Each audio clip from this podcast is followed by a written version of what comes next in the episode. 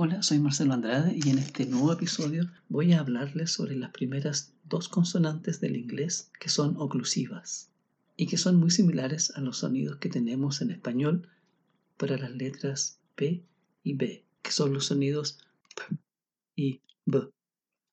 Según lo que les expliqué acerca de la clasificación de las consonantes, estos sonidos son oclusivos, lo que quiere decir que el aire se retiene y luego se libera de una sola vez con una explosión de aire, como el. En este caso, ambos sonidos son bilabiales, porque ambos labios se juntan para retener el aire antes de liberarlo.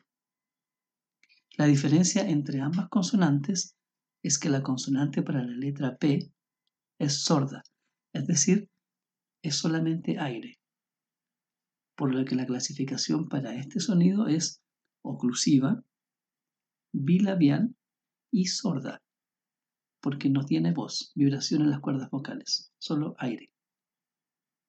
Entonces, en estas tres características está descrito cómo se articula esta consonante.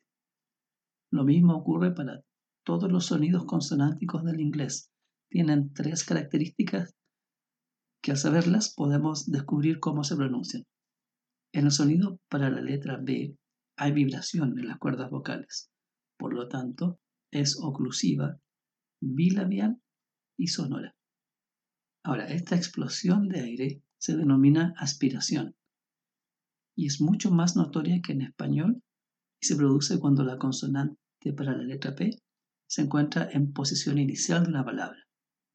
Por ejemplo, al pronunciar la palabra paper, podemos notar que en el primer sonido, aquella explosión de aire es más fuerte que el segundo sonido para la letra P, que se encuentra en la mitad de la palabra. E incluso si producimos la palabra stop, veremos que no hay aspiración de este fonema cuando se encuentra en posición final de una palabra. Entonces, cuando la P se encuentra en posición final, no tiene aspiración. No se pronuncia, por ejemplo, stop, sino que stop. Probablemente pueda haber una pequeña aspiración al final, muy pequeña. En español, en cambio, al pronunciar la palabra papel, vemos que no existe una aspiración marcada en ninguna de las dos consonantes presentes en esta palabra. Esta diferencia entre el español y el inglés se nota al colocar la palma de la mano extendida frente a nuestra boca cuando pronunciamos esas palabras. Si decimos paper, notaremos el aire que llega a la palma de la mano, mientras que si decimos la palabra papel, no tenemos esa cantidad de aire y no se siente en la mano. Las palabras que contienen estos sonidos son siempre las letras P y B. No hay otras letras que se pronuncien de esa forma. A veces la letra B es muda, lo que en inglés se llama silent B, y que ocurre en palabras que terminan en las letras MB. Entonces se pronuncia solamente la M y no la B final, como es el caso de las palabras lamb, cordero, comb, peineta, o climb, escalar.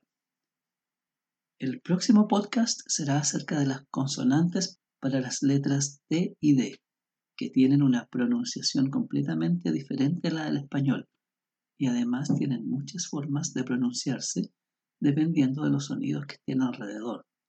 Por lo tanto, haré un podcast sobre la letra T y otro para la letra D por separado, ya que requieren de mucha explicación para cada sonido. Hasta el próximo episodio.